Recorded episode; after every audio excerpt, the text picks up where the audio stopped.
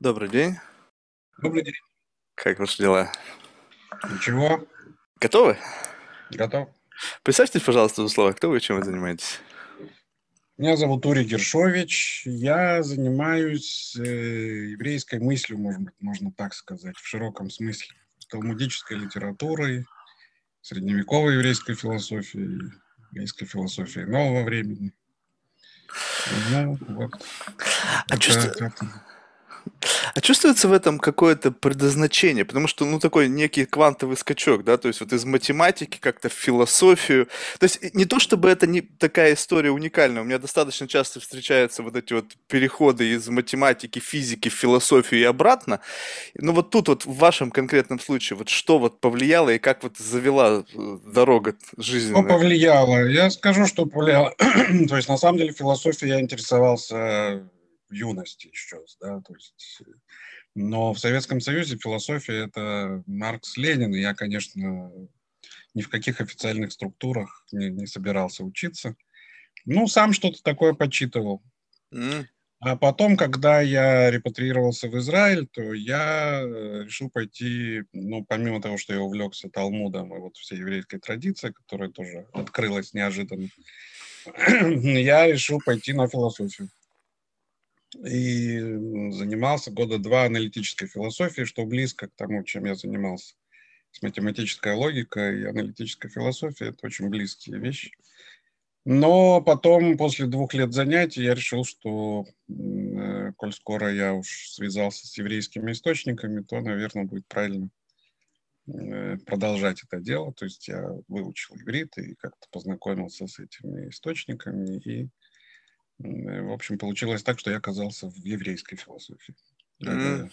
Хотя само это понятие достаточно проблемное. А, кстати, вот это вот, если можно за это зацепиться, конечно, сейчас, наверное, такую глупость скажу, но уж ладно, раз мысль такая родилась. Вот различные философские школы, у них все равно есть какое-то, ну, если возможно заниматься этим много лет, то можно выявить какое-то такое ядро, вокруг которого все вращается. Ну, то есть там, не знаю, античная философия, там, восточная философия и так далее. Есть какие-то да. базовые вещи, которые определяют вот именно саму школу. Вот Да. если посмотреть на разные школы и взять э, сейчас как предмет для сравнения еврейскую философию, вот что является тем самым ядром, который можно, которым, за счет которого оно очень отличается? правильно, очень правильно задаете вопрос. То есть это, это, это огромная проблема. Потому что если мы говорим действительно греческая философия, что это значит? Это школа, да, Платон, Аристотель, э, там, э, э, до Сократики. Ну, в общем, есть определенный период и определенная группа философов, которые можно исследовать. Если мы говорим про немецкий идеализм, тоже все понятно, да, вот там начиная, значит, Кант, Гегель, то все, в общем, у нас совершенно понятная область. А когда речь заходит про еврейскую философию, вообще непонятно, что это такое. Потому что, э, ну, э, во-первых, э, евреи начали заниматься философией, если говорить о культуре, как бы, которая в себя эту философию приняла, довольно поздно. По сравнению с христианской культурой, евреи открыли для себя философию в X веке. То есть э, это- только тогда философия начала проникать. Это не значит, что до этого не было каких-то отдельных явлений, как, например, Филон Александрийский там, да, или даже Аристобул еще раньше. Э, Но они писали на греческом, и они остались вне еврейского мира. А еврейский мир, по крайней мере, мейнстрим, он как к философии долгое время не имел никакого отношения. Талмуд и так далее, они, э, можно сказать, это другой тип мышления. А в X веке вот философия начинает проникать, и появляются какие-то школы. Но, но по сути дела, еврейская философия – это всегда взаимодействие с той или иной школой э, ну, общей философии. да. То есть, э, если говорить про X век, то это Калам, предположим, или аристотелики, арабский аристотелизм. Да.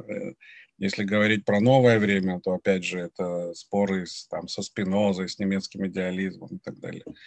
Э, То есть, по сути дела, получается, что м, нет никакой еврейской философии, а есть э, э, взаимодействие еврейской культуры с философской традицией.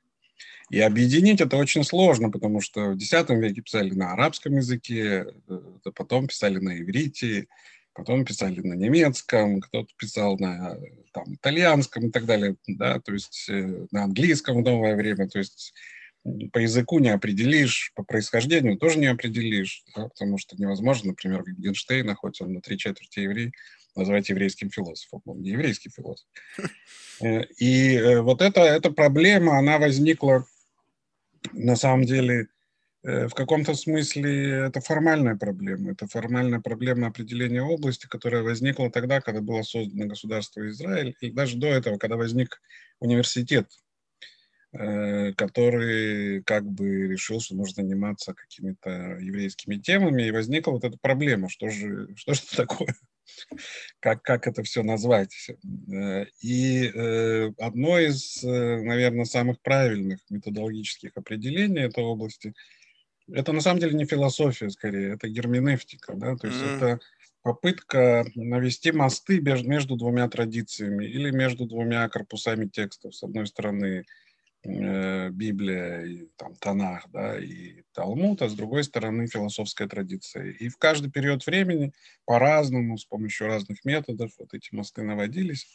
И тогда история еврейской философии – это, по сути дела, история вот наведения этих мостов. Mm, любопытно. А, тогда получается, что вот знаете, что любопытно? То есть я вот такой очень, на самом деле, очень плохой еврей. Ну, то есть у нас как-то это в семье, ну, что бабушки вот это все, они работали в промышленных предприятиях, ну, в общем-то, ск- скрывалось. Да, я тоже, я вообще ничего не знал до 30 лет, я вообще ничего не, не абсолютно Вот, не но, но всегда, когда, знаешь, приглашают какие-то семьи, где все-таки есть какая-то вот традиция, есть, э, в общем, э, э, чтение Талмуда является одним из таких как бы, священных обрядов, да, и я просто удивляюсь тому, какое количество литературы дополнительной к самому Талмуду еще как бы, как бы присоединено, вот всякие там mm-hmm. трактовки там, и так далее. И получается, что сам, сам по себе Талмуд это и есть некая вот такая, как бы вот такое ядро, вокруг которого выстраивается вообще все, вот эта философия и так далее. И вот эти мосты, они же все равно связаны напрямую с вот с это этим немножко другие писанием. мосты, это немножко другие мосты, то есть мосты с э, философской традицией, ну вот греческой или дальше западной, западной, это другие мосты. А Талмуд, э, э, на самом деле, э, в каком смысле Талмуд даже нельзя называть священной книгой. Талмуд – это то, что называют евреи устная Тора. Есть письменный текст, письменный текст Писания, да, то есть это пятикнижие, пророки, писать, в общем, там 24 книги, слову.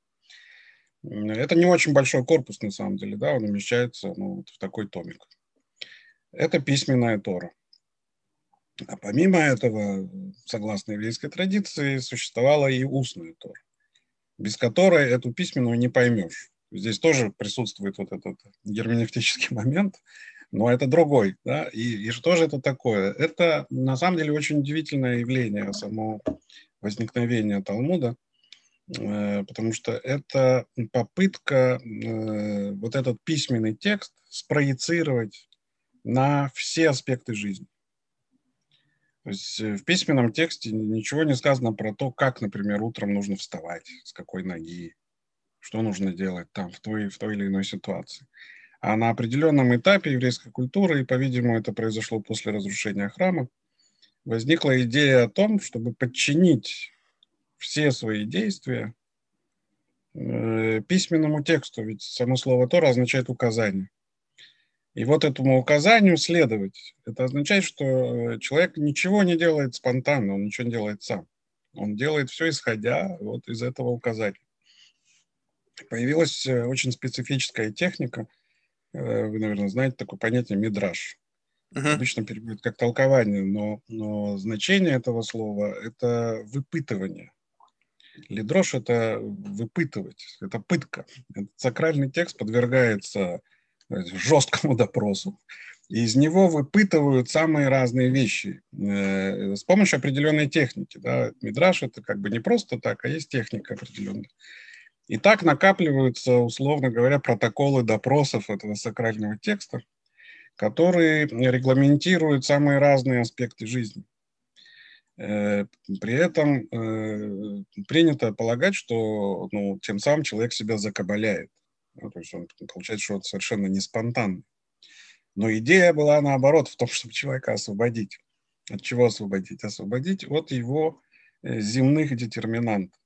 То есть мы на самом деле э, закабалены, это прекрасно понимали мудрецы Талмуда. Нас определяют воспитание, культура, ну и так далее. Да? То есть мы даже смеемся над тем, над чем положено смеяться. Чем нам внушили, да?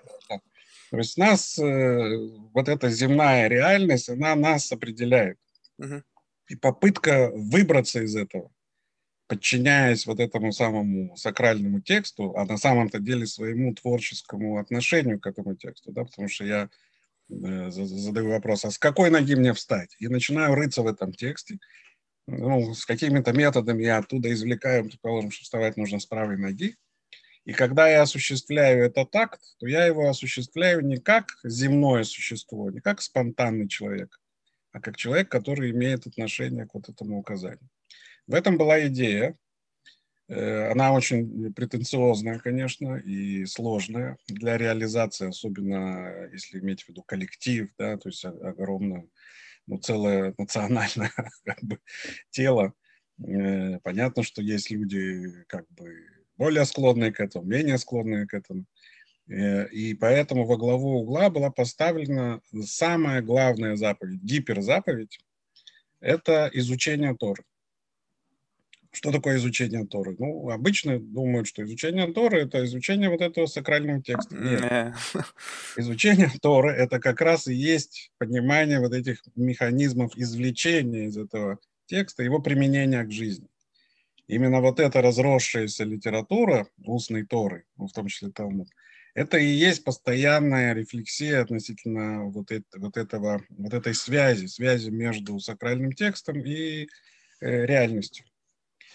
И э, эта обязанность лежит на каждом еврее изначально. То есть это попытка была создать комьюнити вот таких вот, э, так сказать, э, не подчиняющихся земным детерминантам людей. И они должны были постоянно вот это осуществлять. Понятно, что здесь есть масса проблем. А, ну, например, в тот момент, когда у меня появляется кодекс, а они появились в еврейской культуре, я начинаю подчиняться кодексу это совершенно неправильно, потому что тогда это тоже земная детерминант. Или я подчиняюсь равину, это тоже земная детерминанта. Ну, какая разница, что мне по телевизору сказали или равин сказал. Э, поэтому, э, конечно, еврейская культура, вот этот, э, так сказать, пафос, она не выдержала со временем.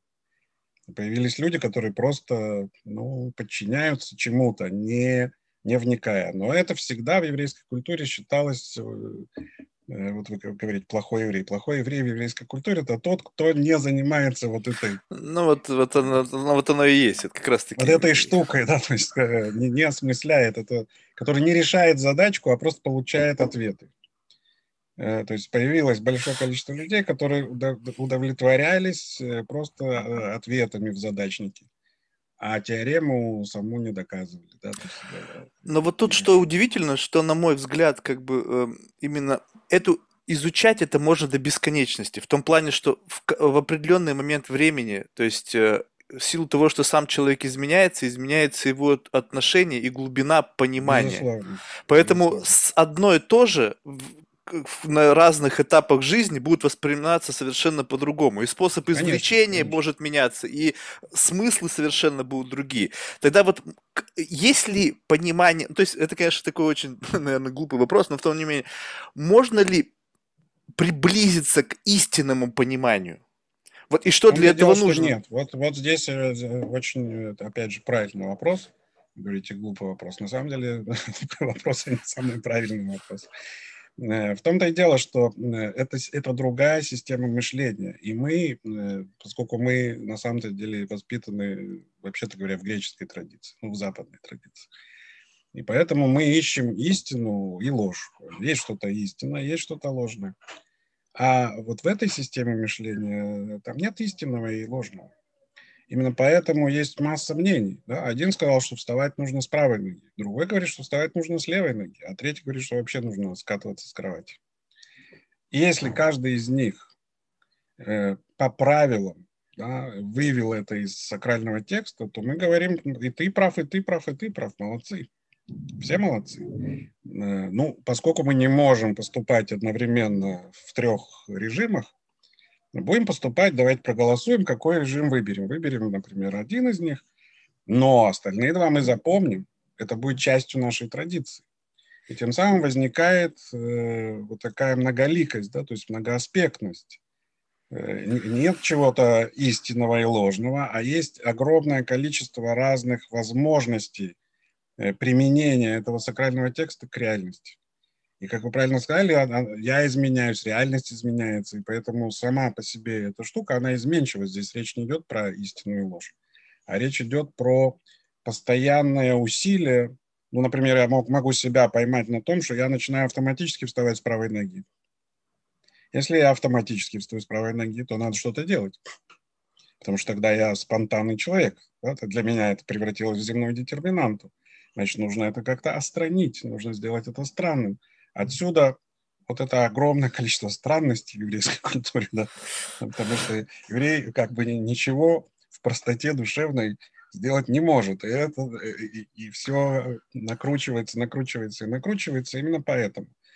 Потому что каждый раз оказывается, что мы попадаем все время вот в эту ловушку земного э, как бы автоматизма. Да, вот это, это то, с чем, по идее, еврейская культура боролась, ну, может, и продолжает бороться, несмотря на то, что победы здесь явно нет, конечно, да, потому что многие, ну, в том числе люди, соблюдающие традицию, они, конечно, ну, многие вещи делают автоматически, чего не должно было быть изначально по замыслу. Это должна была быть все время вот такая штуковина. И, и поэтому говорить здесь про истинную ложь очень сложно. Я, вот это я мне приведу всегда... классический вот пример ага. по этому поводу, да, сейчас э, просто вспомнил. Э, ну, он очень известный, да. Есть спор э, Раби Лезера и мудрецов в Талмуде такой. Неважно по какому вопросу, в общем, он говорит, я прав, они говорят, мы правы. И он тогда э, говорит, ну, если я прав, сейчас река потечет вспять. Река потекла вспять. Они говорят, это нет, так не доказывают. Говорит, если я прав, сейчас деревья взлетят. Деревья взлетают. Они ему говорят, нет, так не доказывают. Говорит, если я прав, сейчас э, рухнет наша школа, в которой мы находимся, здание, и стены начинают наклоняться. Один из этих говорит, а вы не вмешиваетесь в спор мудрецов. И стены, говорится, там так и остались стоять, до сих пор наклонившись. Ну, наконец, Бог не выдерживает, говорит, ребята, что вы спорите, Раби Лезер прав. Они ему говорят, а ты кто такой? Почему ты вмешиваешься в спор мудрецов? Тора, она на земле, а не на небе.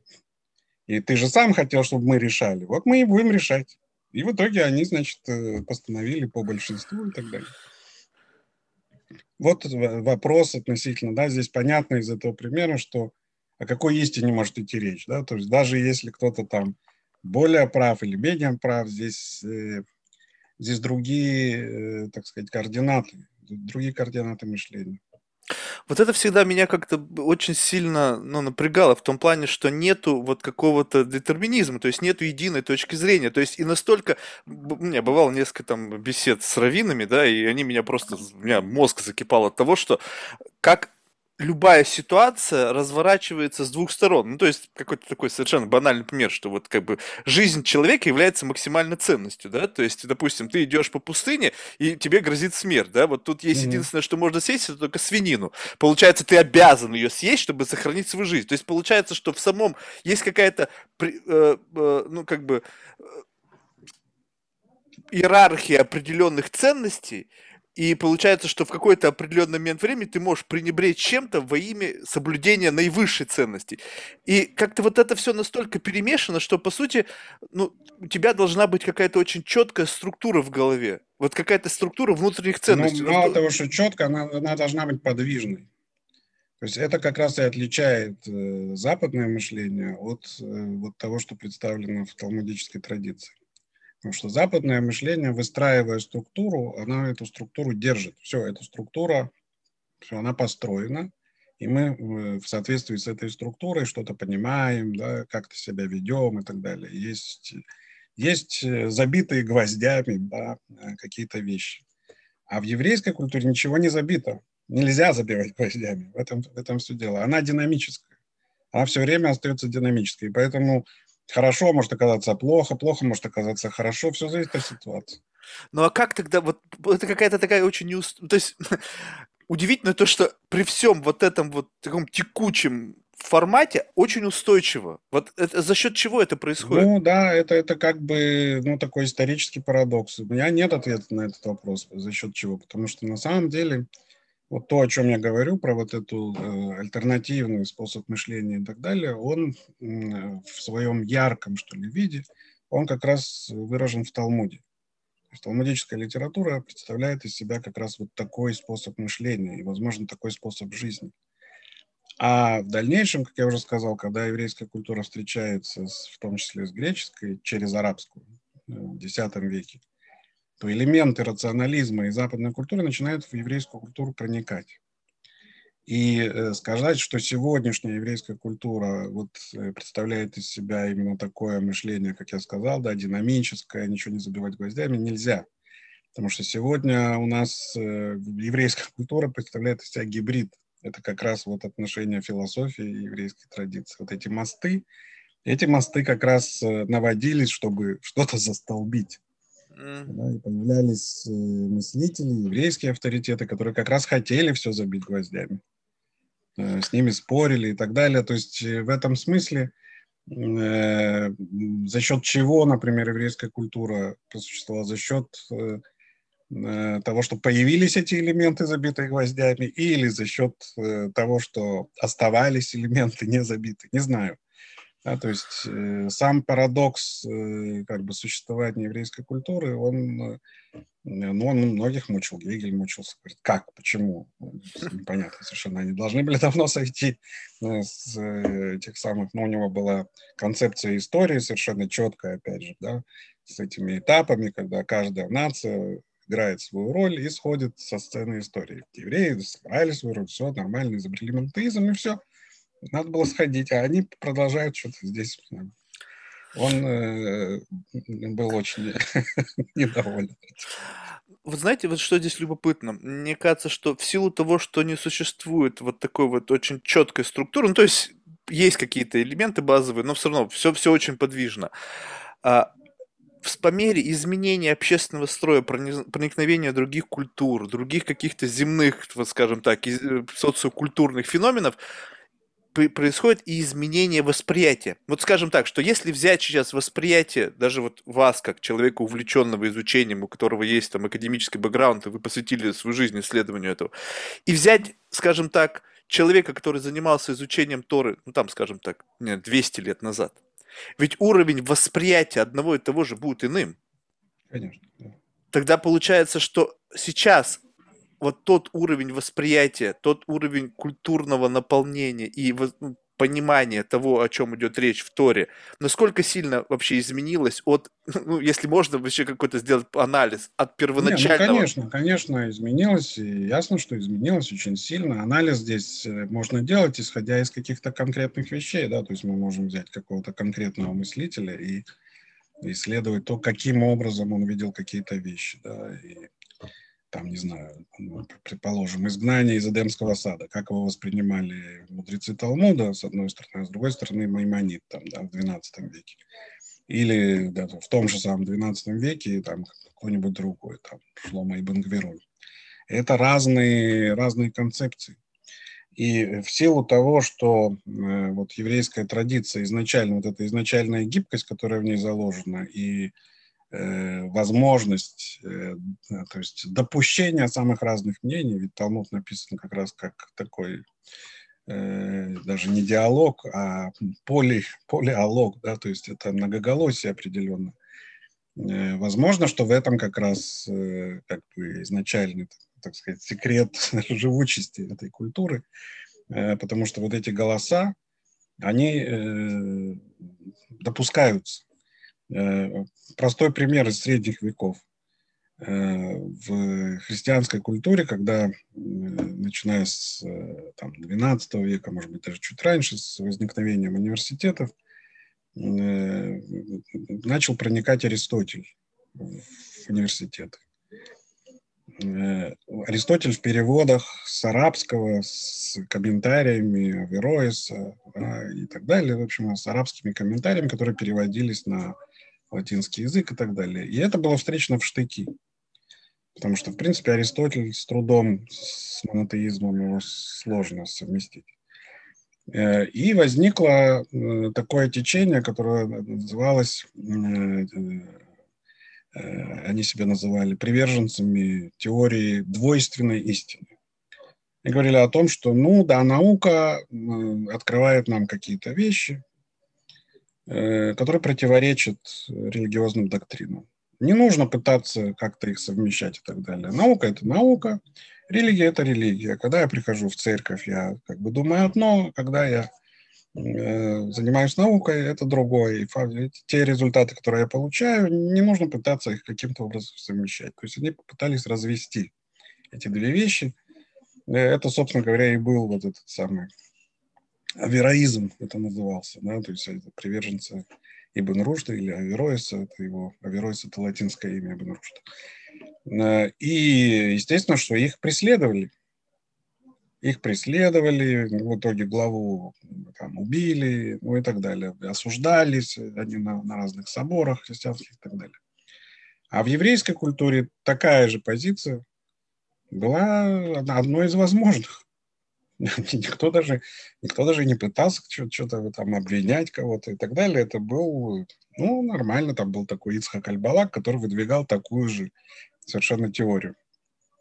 И, и, и с этим совершенно спокойно, э, спокойно могли жить. А христианам было с этим сложно. То есть, э, и вот это, это различие, я думаю, оно все-таки связано как раз с вот этим Э, базовым различием между греческим мышлением, греческой философией и еврейским. Это, по сути дела, еврейский взгляд на мир – это взгляд, э, можно сказать, героя книги, который видит себя героем книги, и его заботит не истина какая-то, да, а что его заботит? Его заботит то, чтобы сюжет развивался правильно. Он обеспокоен развитием правильного сюжета. Это его главная задача. А что значит правильного? Ну, выяснение, может, можно к автору может обратиться, иногда нельзя к автору обратиться, может быть, нужно выяснить из того текста, который автор дал, он же дал этот, ну, в каком-то смысле, конспект этого сюжета. Э, но если говорить э, схематично, то сюжет-то очень простой, на самом деле. Э, схема такая. Человек изгнан из Эдемского сада. Что такое Эдемский сад? Эдемский сад – это это мир, в котором нет смерти, мир, в котором нет зла, ну, мир, в котором э, мысль и действие совмещены, мне стоит только подумать, уже все происходит. То есть это некий идеальный мир, о котором, возможно... Идеальная матрица. Мечтает. Да. И человек оттуда изгнан.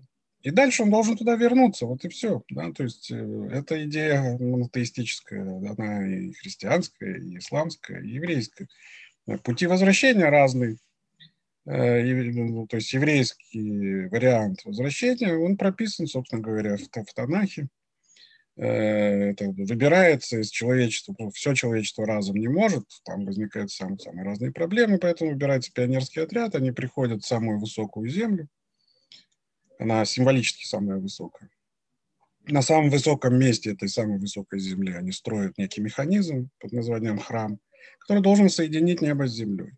Кроме того, они должны построить социум правильный, да, с, с иерархией правильной и так далее. Когда все это произойдет, то небеса спустятся на землю, произойдет плотное соединение неба с землей, и все народы мира ахнут от красоты невероятной, придут в Иерусалим, и воцарится Царство Божие на земле, то есть все человечество вернется в Эдемский сад.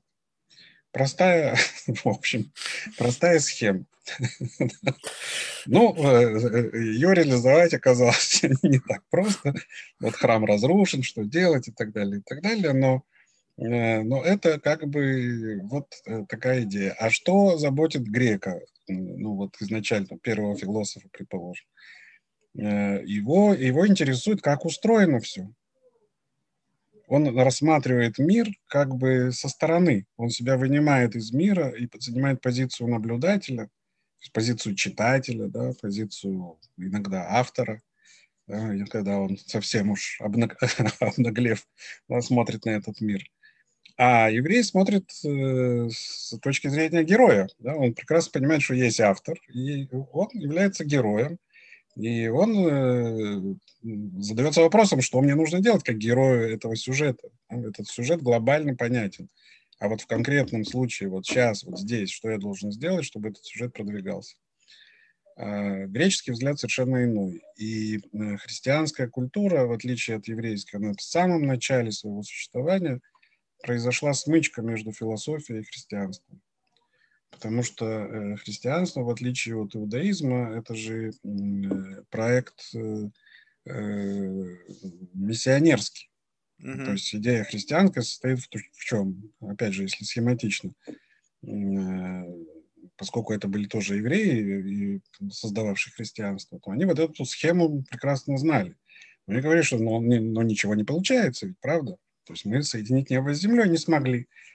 Ну, раз мы не смогли, то тогда сам Бог осуществляет этот акт. Да, он воплощается, или он э, поднимает землю. Земля становится иной, или он проецирует э, внутрь земли, да, то есть то, что называется благодать, некую, некий небесный субстрат. И, и теперь задача, меняется задача. И теперь задача какая? Теперь задача подключиться к этому небесному субстрату. А подключить к нему нужно, естественно, все человечество. Если евреи хотели что-то сделать, потом придете, мы вам покажем, все будет хорошо, то христианская идея другая. Мы обнаружили небесный субстрат, э, давайте мы вам его вручим. Ну, и возникает вот эта миссионерская идея, что нужно распространяться и нужно всех э, приобщить к этому. И когда все будут приобщены, произойдет вот это самое возвращение. Э, но э, для того, чтобы пропагандировать это, нужны разные методы. То есть, понятно, можно мечом, как некоторые делают. Да? Сегодня ислам, в общем, идет, завоевывает мечом. Ну когда-то ислам так распространялся. Но не только. Как раз э, ислам вот этих 7 8 ну, вплоть до 12 может, века, он распространялся не только за счет как бы меча, но и за счет э, в том числе каких-то интеллектуальных э, достижений, культуры, да, которая оказывалась интересной, важной, нужной и так далее. Так и христианская культура вначале, да, то есть взяла философию в качестве оружия апологии христианства. То есть то, что называется, британские ученые доказали, что есть небесный, небесный субстрат. И вот это британские ученые доказали, это как раз давало философию. Поэтому христианство почти с самого начала, оно э, оказалось вот в этой смычке с э, философией. А смычка с философией, это означает что? Это означает, что у меня есть, если есть истина, то она одна. Не, не может рядом быть еще что-то.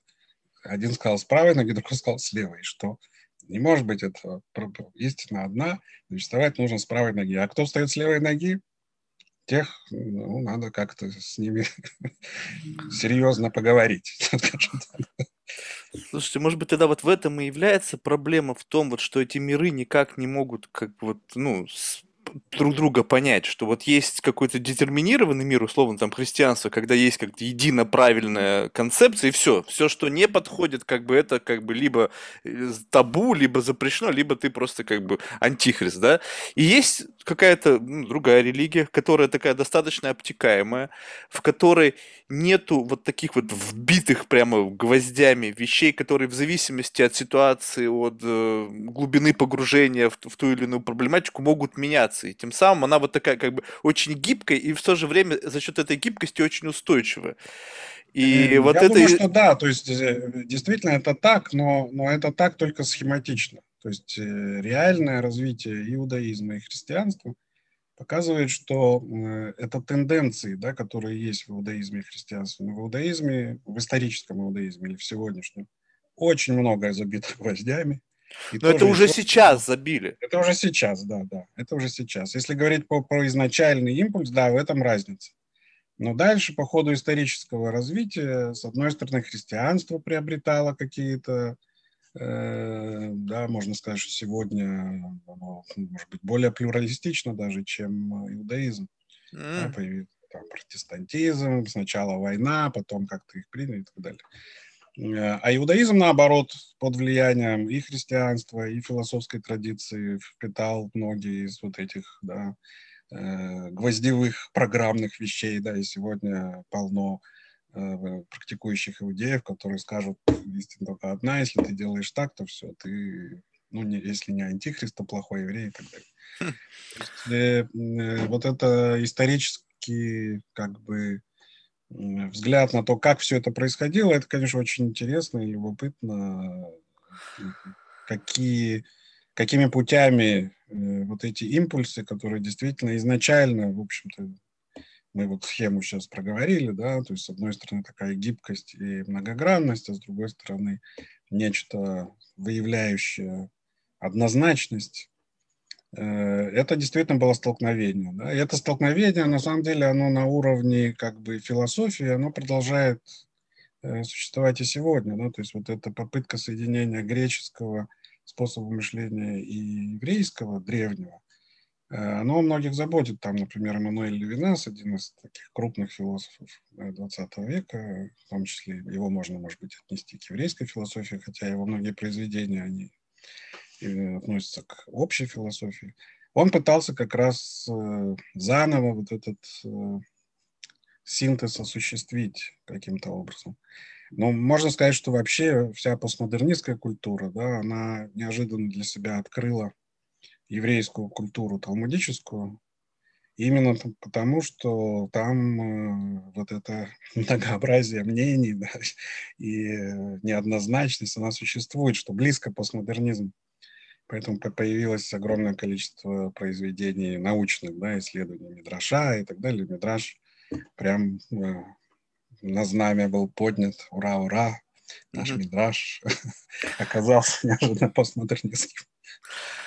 А вот знаете, э, что, как-то так в голове вдруг возникло, как, что определяет уровень просветленности вот э, в иудаизме? Вот, ну, знаете, есть в разных э, культурах, в разных религиях все равно какие-то лики святых, да, то есть каких-то люди, которые, по мнению, опять же, человечества или там, по мнению там той или иной группы, максимально приблизились к вот этому, грубо говоря, ну, эквилибриуму, вот этому условно максимально допустимому статусу вот просветленности при жизни. Вот что определяет это в, иудаизме? Во-первых, э, в иудаизме можно сказать, что нет, этой, э, нет этого момента просветленности. Это, вообще-то говоря, как раз христианский концепт. Что такое просветленность? Просветленность – это тогда, когда я вот с этим небесным субстратом соединился. А с точки или зрения максимально того, приблизился. Ну, или максимально приблизился, да. А с точки зрения иудаизма, э, вот я имею в виду талмудический иудаизм, да, то, то, что было до Талмуда, ну, с трудом можно об этом говорить, да, у нас есть этот корпус библейских текстов, и, поэтому там сложно. Ну, там есть пророки какие-то, да, там есть фигуры царей, пророков, не знаю, каэнов, служителей. А если говорить про талмудический иудаизм, то талмудический иудаизм существует в режиме отсутствия присутствия. Храм разрушен, связи с небесным миром нет. Поэтому нет никакой просветленности. Есть э, работа, есть просто человек, который хорошо работает, есть человек, который плохо работает. Так, но ведь есть какой-то... Ну тогда получается, как определять прогресс? Как понять, что ты движешься в нужном направлении? Что является факторами или какими-то там, не знаю, майлстоунами, что ты движешься в верном направлении?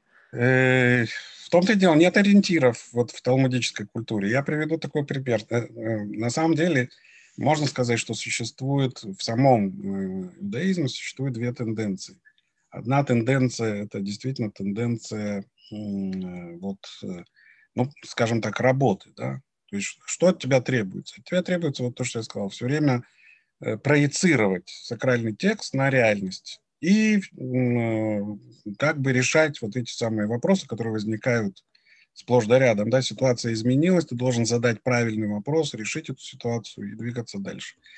Э, никакого прогресса здесь э, нет. Это просто ну, наша вот комьюнити так живет до тех пор, пока, пока что-то не произойдет. Что не произойдет? Ну, коль скоро мы изданы из этой самой земли, то мы как бы работая над собой, превращаемся в своего рода неопределяемых земными детерминантами людей.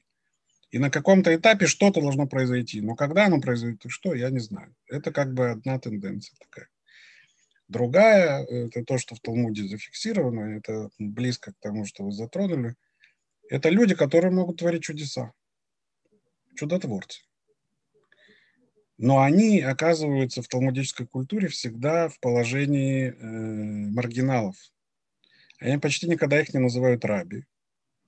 Там есть такой образ Хони Амегель, то есть Хони, который чертит круг. Э, и он умел вызывать дожди.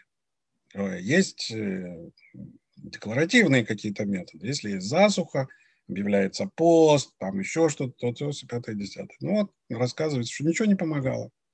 Тогда мудрецы уже это делать нечего, ничего не помогает. Они идут к этому Хоне, говорят, Хоне, сделай что-нибудь. Хони чертит круг, встает в этот круг и просит дождь. И дождь идет.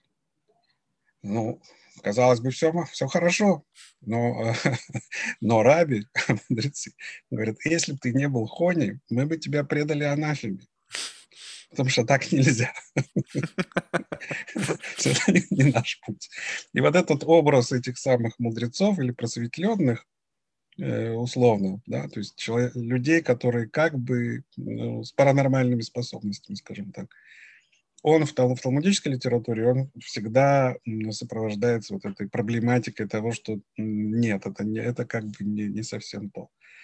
Но э, на самом деле можно сказать, что Иисус был этим э, такого рода человеком, да, ну, там, не знаю, Шаптай Цви был такого рода, пытался быть такого рода человеком. Баль Шемтов, да, когда возникает хасидизм, это как раз и есть развитие вот этой тенденции когда э, утверждается, что э, да, э, есть служение, конечно, с помощью вот этого, этой системы проецирования сакрального текста на земной мир, но есть и какая-то непосредственная связь, приближение и так далее, служение сердцем и так далее. Не обязательно быть таким интеллектуалом, в еврейском смысле интеллектуал, это тот, кто как раз умеет вот это все, значит, эту всю систему ей владеет. А есть, который не владеет, но он тем не менее, молодец. Э, хасид. Да? И вот это понятие хасида, э, оно становится в еврейской культуре, начиная вот с 18 века, оно становится важным, доминантным и так далее. Но я бы сказал э, между нами, что, в принципе, конечно, это шаг в сторону христианства. Да? То есть mm. это, это еврейская культура, которая как раз двигается в эту сторону. Ну и, собственно говоря, образ Рэби, да, и то, что он не умер, и он мессия, это, в общем, парадигматически примерно та же самая история. То есть в тот момент, когда я утверждаю возможную связь с небесами, э, я, по сути дела, становлюсь на, на позиции, ну, здесь, не, можно сказать, не христианский, но квазихристианский. Да? То есть та же самая идея. Идея того, что эта связь возможна. Если эта связь возможна, ну, тогда, естественно, надо поделиться этим со всеми, да, то есть, если я такой, то давайте все, ну, и распространить это, и, и как бы, и тогда это путь. А, э... Не, ну тут как раз-таки проблема-то в том, что этот путь, он очень сложный, только единицы могут он... этот путь пройти. Там он да, аскетизм, там и, в общем, само ну, полностью да, ну, ну, зато может образоваться своей... паства, да, так как, как, э, опять же, в хасидизме вот есть рэби, он соединен, вокруг него э, его двор, его последователи, его хасиды. И через него идет эта связь.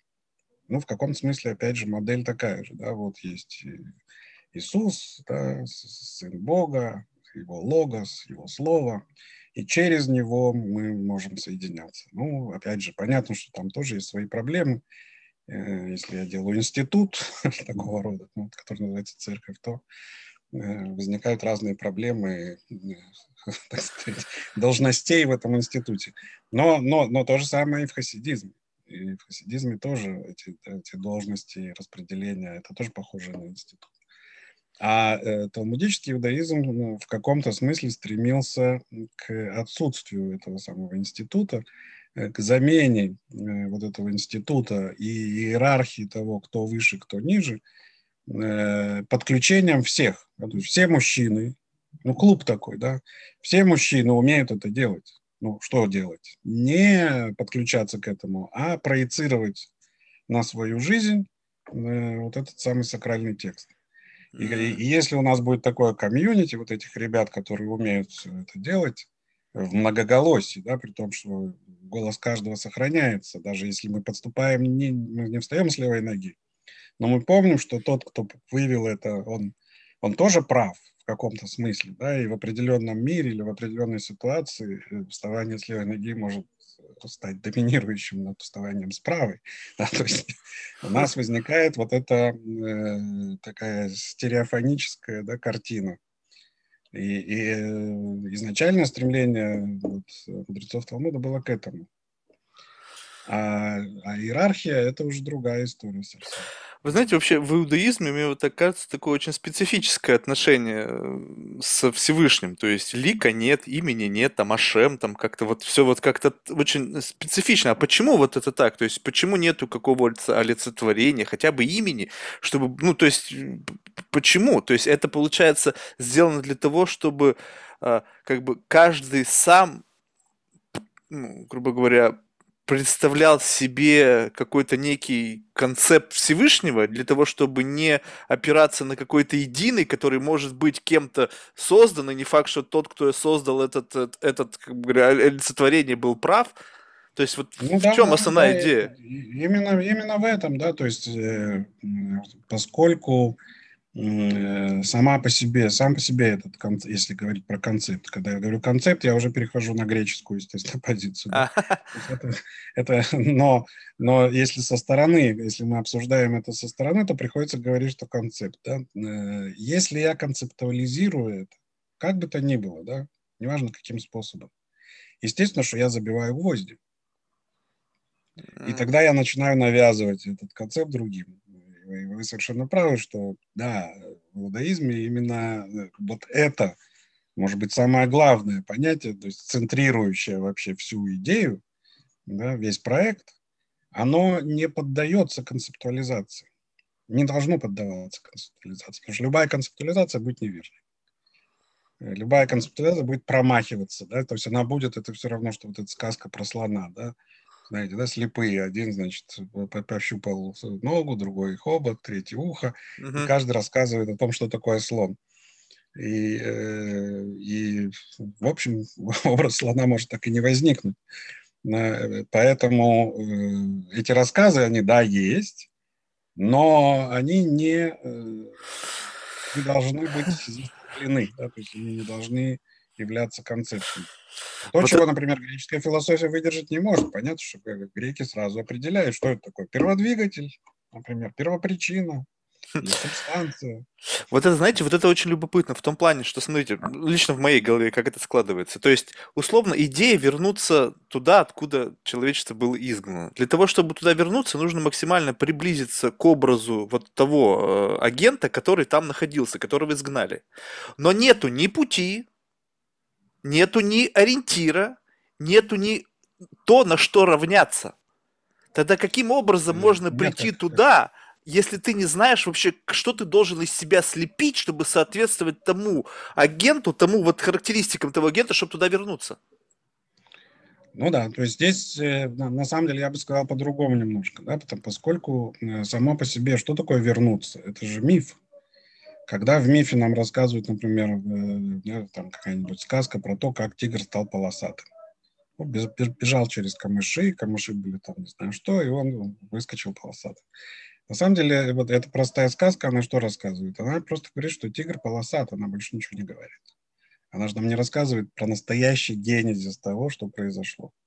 Так и история с Эдемским садом – это скорее мечта, да, то есть это миф о том, о том э, образе, да, в, в котором человек должен пребывать. Э, а, но образы-то он не описывается. То есть есть... В том-то и дело, да. В том-то и дело. Но, но есть мечта, есть устремленность. К чему? Как я уже сказал, устремленность к тому, что жизнь вечна, э, зла нет, там, и так далее. Да? То есть э, теперь для того, чтобы понять, как это делать, вот есть, например, иудеи говорят, что вот у нас есть указания. Но мы можем спросить, подождите, какое указание? Там разные истории, да, то есть про Авраама, там, не знаю, там псалмы Давида, там песни, песни, любовная лирика, там еще что-то такое, или Каэль, это, все, это все, это все указания. И, и иудеи говорят, да, это все указания. Это указание того, как мы должны действовать, чтобы прийти в этот самый, э, к, к этому миру.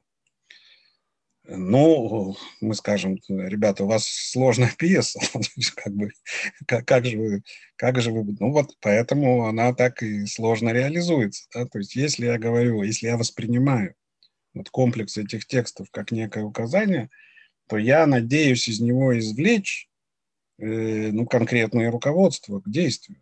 Вот это, это как раз то, что и делает Мидраж, да, то есть э, с какой ноги встать, я когда встаю вот так вот с правой ноги, я реализую это движение. Это значит, что я приблизился, ну, не знаю, то есть надо, чтобы все, да, то есть ну, у нас еще есть задача социальная и прочее. Но, э, по крайней мере, существует э, некая надежда на то, что это движение осуществляется. За счет чего? За счет вот подчинения э, указанию или за счет реализации этой странным образом написанной пьесы. А, то есть как, как поставить это? как, как поставить это и каким должен быть образ э, того человека, который там, ну, понятно, да, то есть есть такое понятие, как уподобление Богу, имитацию Дей. А он справедлив, он это, и ты, ты будь таким же, если иметь в виду ментальные какие-то, да, или Э, черты, не действия как таковые, да, а, а какие-то ментальные черты.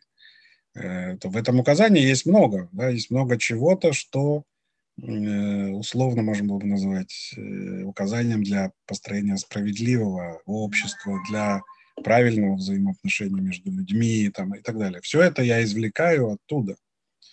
Но, опять же, да, то есть я извлекаю, я извлек, другой извлек что-то другое. Э, иудейская традиция талмудическая говорит, прекрасно, мы, мы, мы, мы возьмем это, если ты правильно извлек, правда, по правилам, мы возьмем это и будем иметь, и это будем иметь в виду, да, то есть как, э, как, как некий, опять же, если образ пьесы взять, да, то, то как некий э, возможный вариант развития сюжета, да, как некий вариант возможности взглянуть на, на это указание по-другому. Ну, а если я действую в режиме, привношу сюда модель мышления эллинистическую, то есть греческую, то, конечно, меня, я начинаю выстраивать какие-то жесткие правила, да, и тогда у меня нет другого выхода, это в каком смысле э, результат э, даже не природы человека, а просто логики такой системы. Если я построил, я говорю, вот так мы возвращаемся, никак по-другому, то все, кто мне мешает, я их должен ну, куда-то девать. Mm. Посадить в тюрьму, уничтожить, неважно что.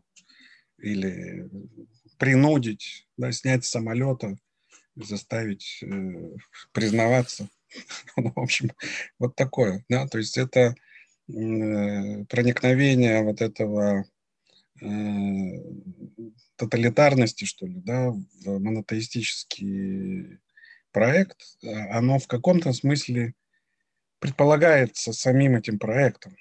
Mm-hmm. Да, то есть пос, поскольку у нас есть вот это, это, это мечта, да, это мечта э, вернуться и так далее, как только возникает, э, как только сюда прилипает греческая традиция, условно скажем, да, э, как только я отчетливо понимаю, что нужно делать, все, я попадаю в ситуацию э, тоталитарного лидера, который говорит, вот так надо делать, mm. а не по-другому. Ну, это удивительно. Тогда можно ли сказать, что вот с точки зрения вот э, именно еврейской философии, как можно описать жизнь человека? То есть в чем смысл существования? То есть макси- мак- сделать, максимизировать все возможные усилия для того, чтобы приблизиться вот к этому условно какому-то такому эфемерному идеалу, для того, чтобы, ну, как бы, в конечном итоге возвыситься? Есть какое-то Не, ну, описание э, Есть, смысла? конечно, есть, но, но опять же оно разное, да, в разные периоды. Но если вот мы, мы сегодня много говорим про, про талмудический период, если говорить про талмудическую как бы концепцию того, что, что нужно сделать человеку. Человеку нужно сделать от, все от него зависящее, чтобы э, его действия соответствовали указанию а если не вышло? Вот тогда вот концепция смерти. Вот, ну что, ты пришел в этот мир, пытался там, не пытался, в конечном итоге не вышло. Вот твоя ну, жизнь. А что значит, а что значит не вышло? А ну, как, как это может не выйти? Это, это может вот у меня вряд ли выйдет.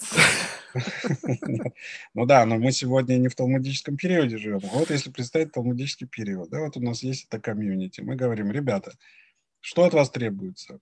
От вас требуется в первую очередь знать, как мы проецируем сакральный текст. Дальше действовать в соответствии с этим. Ну, знать, вот, вот это, понимаете, знать, вот это же, мы же с этого начали, что в зависимости от момента твоего развития, скажем так, интерпретация, инструменты извлечения меняются. Ну, скажем так, ну, человек ограничен. Ну, бывают люди гении, талантливые, не знаю, там, у них аналитический склад ума развит, не знаю, восприятие информации более развито. Им скажем так, вот вы и я будем читать одно и то же, вы извлечете из этого намного больше смыслов, чем я.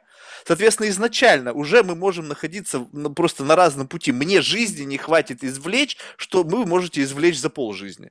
Соответственно, ну, к концу мы придем с разным результатом. Да, с точки зрения, может быть, смыслов, да, но с точки зрения действий нет.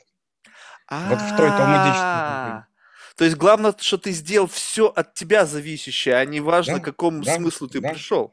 Да. А, понятно. Тогда получается, что там, и там это, это прописано в Талмуде очень четко, да, то есть там схема очень простая. Вот человек совершает э, определенного рода поступки. Э, его поступки можно, грубо говоря, разделить на правильные и неправильные. Что значит правильные? Правильные в соответствии с указанием. Неправильные – это против указания. Э, это может быть э, встал не с правой ноги, а с левой. Э, ну, можно было бы сказать, катастрофа, я встал с левой ноги, что делать? Нет, в иудаизме это не катастрофа. Просто у тебя идет этот самый подсчет.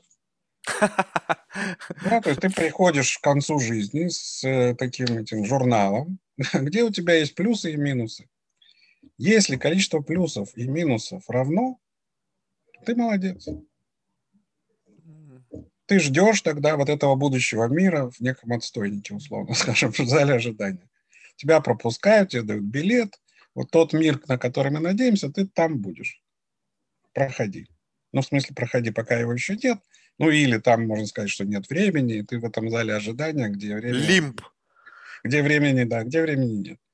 Если у тебя минус, то есть минусов больше, чем плюсов, тогда тебя отправляют в своего рода чистилище на 12 месяцев. И, То есть не, нав- не навсегда? Не навсегда. На 12 месяцев тебя отправляют, и потом выдают снова этот билет в зал ожидания. Но если ты вообще злодей, то есть там зашкаливающий минус, тогда, тогда все, тогда тебе не дают просто пропуск в этот мир. Все, вот и вся история. Простая ну, с точки зрения вот, э, Талмуда. Поэтому получилось, что если я встал с левой ноги, мне не нужно э, бежать, раскаиваться там и так далее. Да, рвать на себе волосы. Просто поскольку я получил минус, ну, сделай плюс какой-нибудь. То есть да, дай пожертвования, там, не знаю, нищим. Все, получил плюс. Ну вот это как-то очень, мне кажется, очень удобно. Вам не кажется, что вот такой, такой взгляд, тогда есть ли что-то, ну то есть как э, вот плюс-минус, да, но вот плюсы и минусы, они тоже своего рода должны иметь вес. Ну, скажем так, я встал не с той ноги, окей, но я пошел там, не знаю, э, не знаю, там, помог там бездомному, накормил его, да, да? да? То есть вы как бы, не знаю, насколько это соизмеримо, но, скажем так, я причинил вред человеку физически. Каков должен быть плюс, чтобы компенсировать этот минус? Вот и вообще где, где вот эти вот критерии, где эти весы? Нет, если речь идет про, если речь идет про взаимодействие с людьми и причинение вреда ну, конкретного материального, то, то там все совершенно четко есть э, целый раздел, который этому посвящен, там все решается абсолютно четко судом и так далее, да, то есть в этом смысле э, проблем нет. А вот проблемы, так сказать, э, морального урона, они очень, очень жестко рассматриваются. Например, э, говорится о том, что вот Йом-Кипур, мы как раз приближаемся, Йом-Кипур uh-huh. там, через пару дней. Э, Йом-Кипур – это день искупления. И все поступки, которые человек совершил как бы вне указания, то есть сделал что-то плохо по отношению условно к Богу, э, то есть ну, вот встал с левой ноги там, или съел свинину или еще что-то такое – они все как бы прощаются в этот день. А те э, прегрешения, которые человек совершил перед другим человеком, не прощаются. Бог не может простить то, что ты сделал плохого другому. Э, э, тебе нужно попросить прощения у этого другого, и только тогда этот день ты, значит, пройдешь э, нормально. А если нет, то, значит, тебя ожидают какие-то эти самые, ну, такое представление. То есть получается, что вот это взаимодействие, взаимодействие, которое не регулируется нормативно, ну, например, если я там, не знаю, сломал другому ногу, сломал ногу другому, значит, я плачу компенсацию и так далее. После того, как суд решил, вынес постановление, я все заплатил, все. То есть э, за мной ни, ничего не числится. Да? То есть я, я перестал быть преступником в тот, в тот момент, когда решение суда э, осуществилось.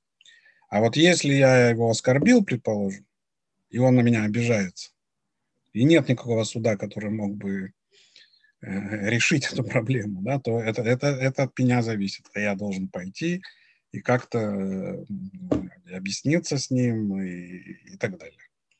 Правда, есть и другой механизм, что если он обижается больше, чем нужно, я простил три раза ему прощения, а он не прощает, то это теперь он виноват передо мной. Да? То есть, ну, в общем, это, это тоже описывается, но этот механизм, он говорит о, э, о том, что они понимали вот это тонкие взаимоотношения между людьми, да, и, как вы правильно сказали, я не понимаю, где этот вес. То есть он может вообще все перевесить. Я обидел человека, и все мои плюсы к чертовой матери, да, то есть э, если, если он остался обиженным и остался обиженным по праву. Но, но на сами критерии здесь как раз критерии размыты.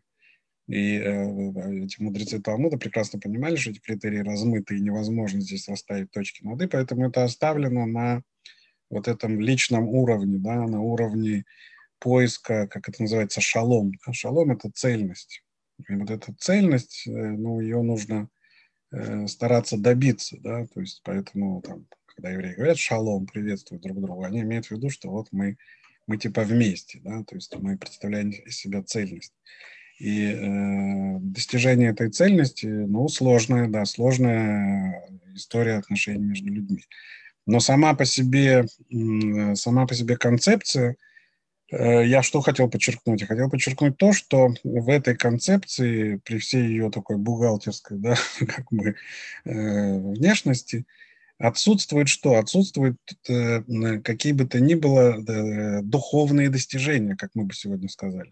Mm. Тебе, тебе, тебе не ставят оценку за то, что ты доктор философии, а там, а другой, не знаю, э, без образования вообще, да, или э, там, не знаю, один раби, а другой нет. Не ставят за раби, ты ничего не получаешь. Удивительно. Ты не получаешь никаких плюсов за, за, за раби. Ты получаешь за, э, за изучение Торы. Если ты изучаешь Тору и типа ничего не, не выучил, например, да, ну, ну, в смысле, плохо у тебя идет, то твой плюс такой же, как и тот, у которого идет хорошо. Знаете, вот тогда любопытно, вот насколько вообще реально, вот учитывая реалии наших дней, это как тавтология получилась. Ну, в общем, наша жизнь, она в какой-то мере достаточно абсурдна. Ну, то есть слишком много искусственного созданного под воздействием там, не знаю, коммерции, там, не знаю, стремления их людей к там, накоплению капитала. В общем, мы создали очень много всего такого, ну, не ложащуюся в концепцию ни одной из религий. Скажем так, все, что не делай, все равно будешь как бы в минусе вот насколько вообще реально существовать э, в нашем мире э, и максимально быть приближенным к тому, что, допустим, там не то чтобы диктует, но как бы предполагает Тора, и в то же время оставаться вот ну, полноценным членом общества без вот этого, знаете, вот из, существенного искажения. Знаете, вот как бы как вот там буддисты, там, не знаю, там на гору залезли, они аскетизм, mm-hmm. там полный, там вообще ничего, и только тогда ты можешь соответствовать вот той модели, которая от тебя требуется. Вообще, насколько реально быть ну, светским гражданином и в то же время соответствовать вот той концепции, я не знаю, даже получается опять какая-то античная философия, да, то есть вот ну, тем, тем тому сценарию, который предполагает Тора? Ну, э, здесь, естественно, что ответа однозначного нет, да, то есть это же зависит от того, мы все время, наш разговор, он, в общем, был не про современный же иудаизм, да, а про иудаизм вот мудрецов Талмуда, то есть про тот э, изначальный как бы толчок, да, который uh-huh. эта культура получила после разрушения храма. И если вернуться к той концепции, то нет ни одной проблемы, не было бы ни одной проблемы, если бы еврейская культура оставалась вот в том, э, в том своем образе, да, талмудическом. Почему нет ни одной проблемы? Потому что поскольку изменчивость жизни предполагает от меня определенные решения, то здесь вообще не зависит от того, что мы, мы полетели в космос, значит, решаем, что делаем, когда летим в космос. Да, изобрели там Zoom, значит, предполагаем, что делаем, когда там компьютер. Ну, короче говоря, э, любое жизненное изменение подвергается немедленно, подвергалось бы немедленно вот этому мидрашированию, осмыслению. И в соответствии с указанием ты действуешь, все, нет никакой проблемы. То есть если бы талмудическая культура осталась э, в своем первоначальном, первозданном виде, то нет ни одной проблемы. Как бы жизнь не менялась, от меня что требуется? От нас, да, то есть от, как от комьюнити вот этих э, представителей этой культуры. От нас единственное, что требуется, это промедражировать это, да, то есть спроецировать этот текст на новые реалии. А насколько это вообще возможно? Ну, то есть вот да, как конечно, это... возможно. Но я что-то не понимаю. Я всегда вот этим вопросом задавался, знаете, просто когда, ну, люб... очень любопытный. Меня интересуют и религии разные, и там и скандинавские, в общем, все. И я пытаюсь... Вот люди некоторые до сих пор практикуют там совершенно там... Одно дело, когда индуизм есть в том виде, в котором... А некоторые практикуют какие-то языческие вещи. Какие-то вот те, которые вот застряли там на рубеже веков. И пытаются интерпретировать что-то из нынешнего времени – взглядами того времени. Как это совмещается? Ну вот даже тот же самый Zoom, Не, ну, да? Это, это то, что вы говорите, это просто это проблемы развития любой традиции. Да? То есть любой традиции, ведь традиция как развивается? Э, с одной стороны, она стремится что-то в себе изменить, с другой стороны, она всегда консервативна. Да, и у нее есть несколько пластов в любой традиции. И ты можешь застрять в любом из этих пластов. Да, то есть я, например, э, ну, возьмем ну, самый свежий, что ли, пример, то, как, например, декор. Вот одежда. Одежда, в которой сегодня ходят ультраортодоксальные евреи там, uh-huh. по, во всем мире. Что это такое? Э, я думаю, что большая часть э, носителей этой традиции, они не отдают себе отчета, что это такое, почему нужно ходить в меховой шапке, да, в, когда здесь 40 градусов. Хотя эта странность, она сама по себе важна, конечно. Есть это отстранение. Но как это случилось? Это случилось очень просто. Да? То есть э, в XIX веке один из лидеров неоортодоксального иудаизма, его, его кличка, что ли, Хатам Сафер. Да? Это, это книжка, которую он написал. Э, он э, в борьбе с эмансипацией и за скалой, то есть с просвещением, которое вот это самое, он сказал следующее. Он сказал, что для того, чтобы нам сохраниться как культуре, нам нужно все внешние проявления заморозить. Вот как, как мы сейчас живем, все внешние проявления мы замораживаем, чтобы отгородиться от этой самой наступающей на нас внешней культуры. Понятно, что это было как бы, могла бы быть другая история. И была другая история, да, там какой-нибудь Шимшин Рафаэль Ирш говорит, наоборот, надо обратиться к этой культуре. Ну и есть такое направление в иудаизме, которое следует Шимшину Рафаэль Ирш. Да, есть, ну вот я, например, соблюдающий человек, но вот хожу в такой майке, рубашке в обычной. Но, э, но дело в том, в том, что идея его, она была на самом деле достаточно глубокой. Он сказал, э, на иврите это звучит «хадаш асур Тора». Все новое запрещено из Торы. Это он использовал некое выражение, которое относится вообще к другой теме. Но при этом он сказал, но мы должны одновременно интенсифицировать нашу внутреннюю жизнь. А именно, нет Торы без нового. То есть Тора должна постоянно обновляться. То есть мы должны вот этот, э, то есть он пред, предложил такую идею, да, внешняя фиксация и внутренняя интенсификация. Про внешнюю фиксацию все хорошо поняли, и так продолжается. Про внутреннюю интенсификацию здесь сложнее. Да? И, э, и поэтому сегодня мы можем увидеть, э, не знаю, книжки какие-нибудь, которые выходят в ультраортодоксальном мире – где Авраам, там, працы, они изображаются вот в этих шляпах. А это просто мода 19 века разных европейских стран. По ним можно изучать моду европейских стран. Всегда так евреи ходили? Да нет. Евреи всегда ходили так, как окружающие народы. Именно поэтому нужно было отличительные знаки, да, шапки в средние века или желтые эти, потому что их нельзя было отличить по одежде. А сегодня, благодаря вот этому Хатам Сеферу, произошла вот такая штука, которая, естественно, накладывает, э, ну, простая, да, сложность. Как я могу быть? Э, ну, наверное, можно, да, несмотря ни на что, вот в этой шляпе, там, то есть я пришел в офис, там, ну, наверное, да, но, но это сложнее гораздо.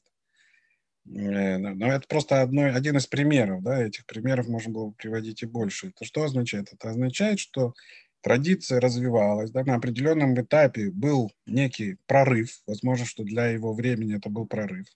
Потом это заморозилось, и есть люди, которые как бы остались на, вот в этом. А она продолжала двигаться, да, традиция, она развивалась в разные направления. Есть те, которые там, есть те, которые здесь, их теперь не поймаешь, да, то есть их не объединишь. Сегодняшний иудаизм, он настолько разнообразен и, так сказать, разнопланов, э, что очень сложно сказать, да, эти говорят, мы ближе к Торе, эти говорят, мы ближе к Торе. А вообще, зачем, на ваш взгляд, вот посылать эти сигналы? Ну вот зачем говорить всему миру, своему комьюнити, и вот пытаться вот показать вот это вот, продемонстрировать свое отношение к там к той или иной там группе, там Любавичем, там Хусин, неважно кому, там просто вот зачем ну, эта демонстрация?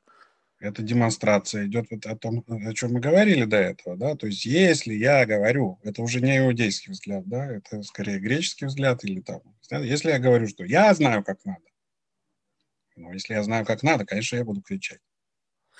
Если я знаю, как надо, если я христианин, да, то я иду и завоевываю там э, разные страны, наверное, да, христианство и так далее. Если я, значит, знаю, что ислам это Э, самое важное, единственный путь э, вот в этот Эдемский сад, то я надеваю жилет, иду, взрываюсь, все, мне не жалко себя ради этого мне проекта. Просто, мне просто всегда казалось, что важно то, что внутри, а не то, что снаружи.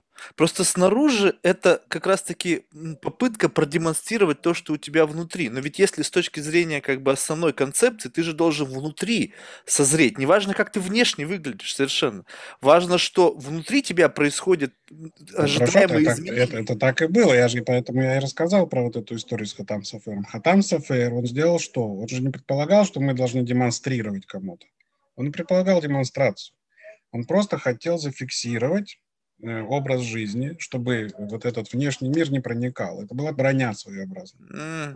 А сегодня эта броня превратилась в знамя. Да, то есть вместо брони, теперь я это использую как знамя. Хм. Это просто, это, это то, что произошло как бы с э, традицией. Но я, я еще раз возвращаюсь как бы к, к ответу на вопрос, а как да, в современном мире? Если бы еврейская культура была, осталась бы вот в этом талмудическом режиме, то вообще нет ни одной проблемы. Это, это, это, это, это постоянное как бы творческое усилие по осмыслению новых проявлений реальности. Да, то есть я, я, мы, мы бы, если бы мы были коммунистами, вот, да, делали бы мидраж и все, и, и так, чтобы это было и удобно для жизни, и, и так, и эдак, да, то есть и это было бы реализация плана. Ведь когда человек встает вот с этой правой ноги или с левой ноги, и это мудрецы Талмуда прекрасно понимали, ведь важно не то, что он встает с правой ноги или с левой ноги. Именно поэтому разные ответы принимаются. Важно то, не то, что он делает, а то, как он делает. Потому что получается, что я говорю, что я действую в соответствии с указанием, а не потому, что мне холодно, или у меня да, жажда, или у меня влечение какое-то возникло, потому что все эти проявления – это проявления земные, да, то есть они мной овладевают, а я им сопротивляюсь. И поэтому, когда я встаю с правой ноги, подчиняясь указанию, а не спонтанно, я просто э, иначе отношусь к жизни. Да? Я как бы ставлю э, себя по отношению к земной жизни в, перпендикуляр. И, собственно говоря, все. Вот это и есть эта техника. Да? Поэтому, например, к современной жизни я тоже мог бы себя поставить перпендикуляр. Да? То есть я бы мог быть не спонтанно подчиняющимся тому, всему, пятому, десятому, а придумал какую-нибудь э, перпендикулярную штуку, и все. И внешне это никак бы не проявлялось как раз. Да, потому что, ну, встает этот иудей с правой ноги. Ну и что? И не иудей тоже встает с правой ноги. Какая разница между ними? Разница в том, что этот делает перпендикуляр, а тот не делает перпендикуляр, и все. Mm. Поэтому э, получилось бы, что талмудист вот, да, в современном мире, он совершенно нормально бы устроился, абсолютно четко, его вообще было бы не видно, что он э, иудей. Он бы жил как бы как, но он все время ставил бы перпендикуляр в, своем, в своей интенции. Да? И тем самым он верил бы, что такого рода жест, он приближает э, реализацию, ну, то есть э, служит делу реализации этого сюжета. То есть это получается некий элемент осознанности всего того, что ты делаешь. То есть Именно. не, не, да. не, не автоматизм, а каждое действие, каждый какой-то процесс взаимодействия всегда и в основе его лежит какое-то, ну, какое-то учение, какое-то, ну, какое-то указание, грубо говоря, которое ну, да, нужно вот твой, соблюдать. На самом деле твой мидраж, собственно, ведь это не, не указание же не, не говорит, это, это мой мидраж. Это, по сути дела, я называю это квазитеатральностью. Это же перформанс. А, то есть это некий, получается, рендеринг. Ты для себя рисуешь некую картину того, как это должно быть, с точки зрения своего понимания. Ну да, то есть, ну, поскольку это коллективный процесс, то, да, коллективный проект, получается, что ты не можешь сам это делать, это нужно делать в коллективе. Ты можешь прийти и сказать, ребята, я придумал, как делать перпендикуляр, вот так. Но есть еще варианты, да, ну и мы решаем как, ну, неважно, я принимаю, возможно, не свое решение, вот Раби Лезер не хотел принимать, да, и э, там в итоге скандал вышел. Но, но в конце концов это не важно. Да, то есть если ты принимаешь другой перпендикуляр, по-другому делаешь перпендикуляр, то, то ты ничего не теряешь, потому что ты сам придумал это сам. Но получается, что жизнь вот этого талмудического мудреца, хотя тогда, естественно, не было этого понятия, это непрерывный перформанс. Mm. То есть я постоянно живу в режиме перформанса. Я не совершаю ни одного действия, которое бы было, ну, вот так, в простоте душевной, что называется. Да? То есть я за стол сажусь, я спать ложусь, я гулять иду. Что бы я ни делал я работаю, я все время э, осуществляю некий перформанс. Если я прекращаю осуществлять перформанс, перехожу к автоматизму, то я сваливаюсь э, в земное существо.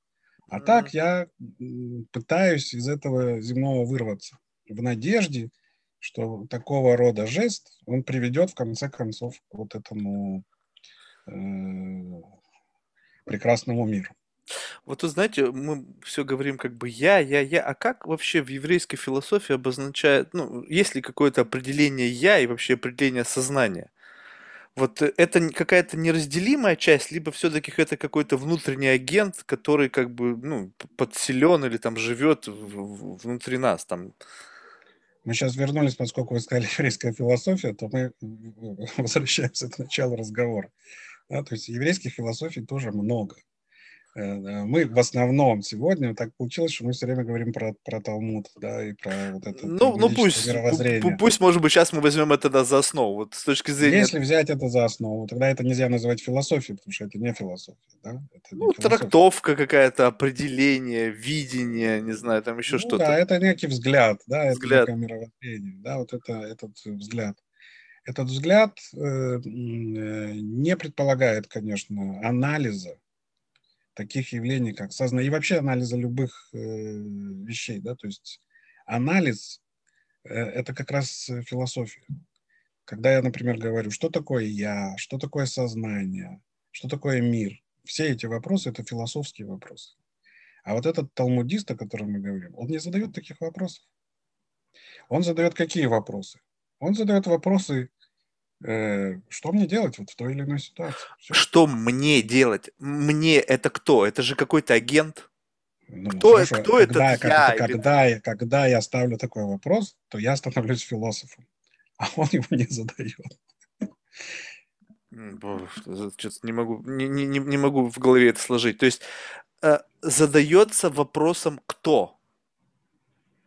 Я и говорю, что когда я спрашиваю, мы с вами спрашиваем со стороны, кто же задается этим вопросом, то мы теперь философски пытаемся осмыслить эту культуру. Мы, мы философы теперь.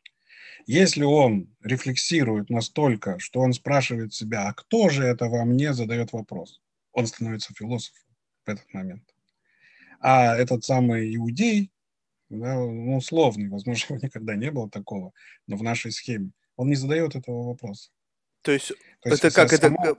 это, ну просто даже сам факт, вы сказали, что нужно постоянно делать некий перформанс.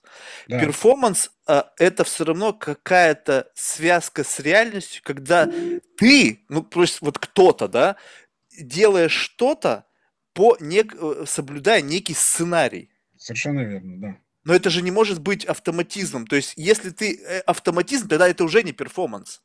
Ты должен Конечно, отдавать да. отчет, ты должен видеть разницу между автоматизмом и перформансом. Соответственно, да. должен быть какой-то агент, который делает сверку.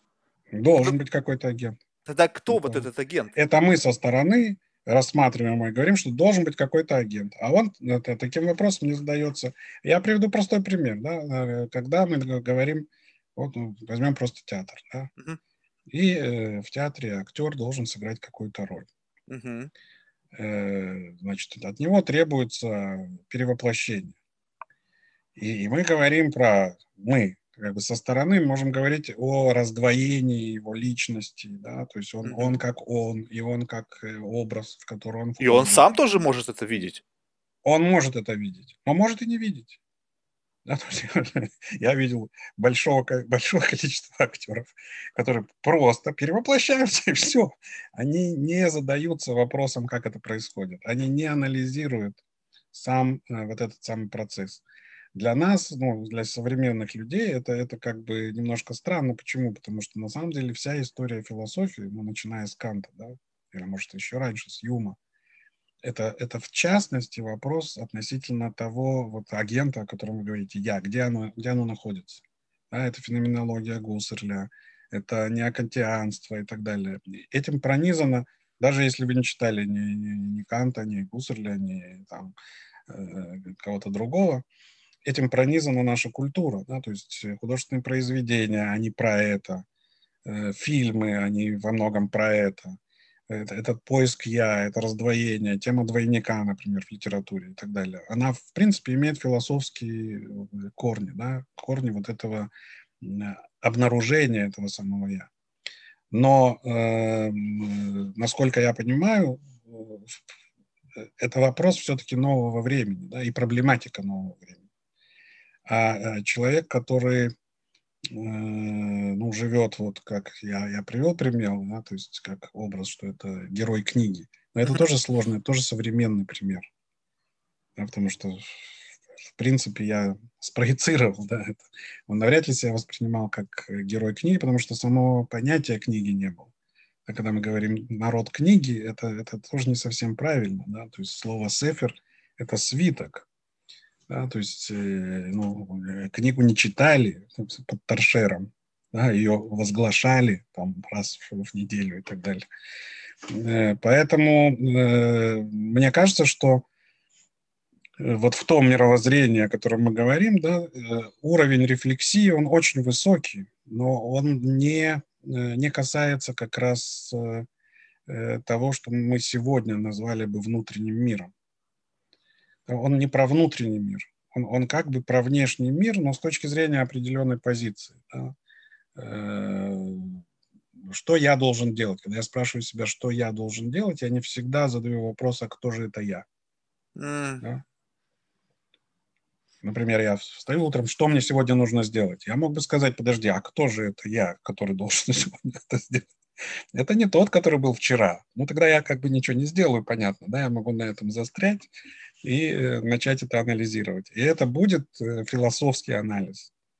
Философ э, рано или поздно приходит к такого рода вопросам, да, и, собственно говоря, ну, предположим, вот эта развилка, да, на Аристотеля и Платона, это, собственно говоря, оно и есть. Да, Аристотель как бы изучает мир внешний в большей степени, а Платон изучает мир внутренний, да, то есть мир идей. А где они идеи? Вот в этом я или в я большом и так далее. Но у нас здесь накладывается еще, естественно, и фрейдизм, да, с этим э, разделением на подсознание и сознание и так далее. То есть поэтому наша сегодняшняя рефлексия, она, конечно, э, сильно отличается от той, о которой мы говорим. Э, ну и возможно, да, если мы говорим про то, как бы талмудист в современном мире жил, возможно, что ему пришлось бы включить все эти моменты да, в мидраширование. Mm. Они пытались это делать? Ну, все равно это же, мне кажется, просто любопытно. Нет, они не пытались это делать, потому что мидраширование прекратилось. Ну, можно сказать, завершением Талмуда. Он был завершен там в шестом веке. И все, с тех пор практически его нет. То есть оно есть его э, производные определенные. Но вот так, чтобы прямо решать с помощью сакрального текста, что делать, этого, этого не осталось в еврейской культуре. Потому что как раз э, в эпоху Гаонов, там, начиная с 8 века, начинают э, возникать э, так называемые ешивы, юридические uh-huh. академии. В этих юридических академиях э, решаются все вопросы. Вот это просто уже другой период, да, это уже другой образ еврейской культуры. Э, она разделена, еврейская культура, на провинции. Есть несколько центров, два на самом деле центра, ну три, может быть, еще один в земле Израиля. Три центра. И люди э, перестали заниматься мидрашированием. Люди на местах, они просто посылают вопрос, что делать? Кому? Авторитету. Это уже мы находимся в рамках э, арабской культуры, поэтому uh-huh. это, это не случайно.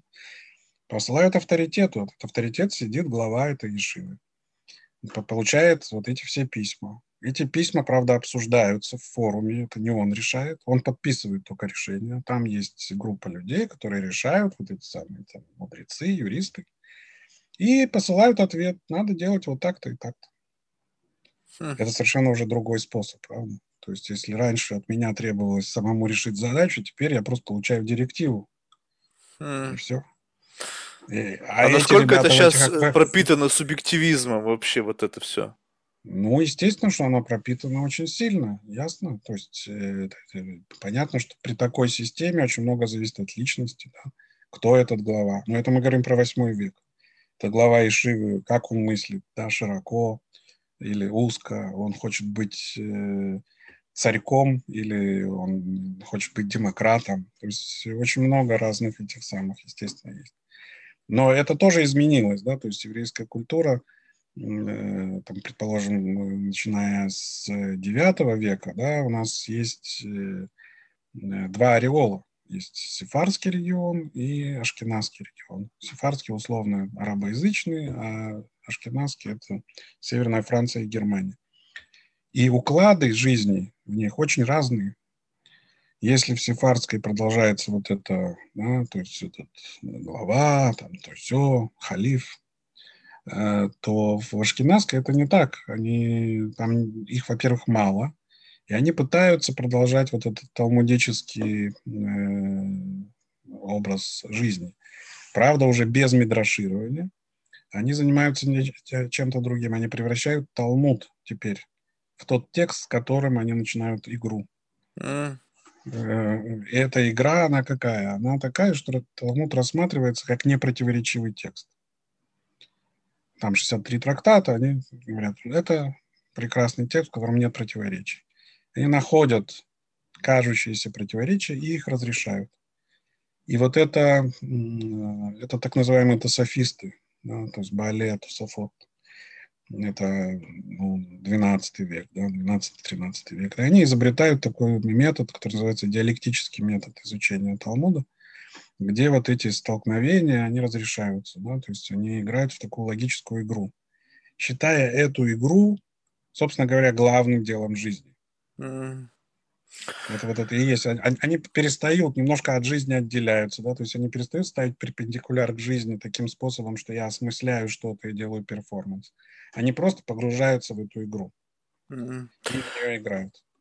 Вы знаете, тут, тут, мне кажется, любопытно, что если есть вот такое большое количество информации, там какие-то просто невероятное количество томов, это же невозможно все держать в голове. Ну, то есть один человек, то есть вот для того, то есть у меня всегда такое представление, не знаю, она может быть очень наивна, но, скажем так, чтобы для того, чтобы что-то понять, тебе нужно сложить целостную картину.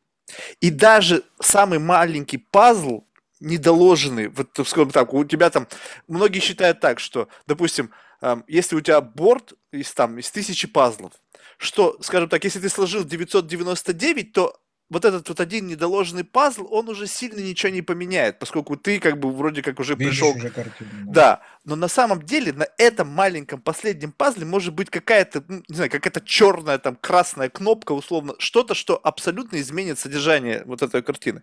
А когда мы речь идет там о 46 томах, да как это можно удержать все в голове? Откуда полнота вот этой картины может взяться, если у тебя не 999 пазлов, а, не знаю, там 500 пазлов не хватает?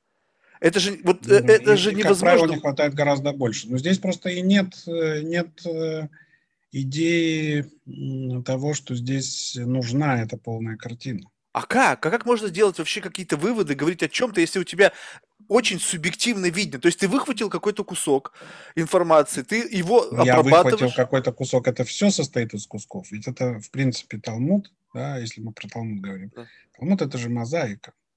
Это вот она состав- составлялась из вот этих вот крошечных элементов, Мгм.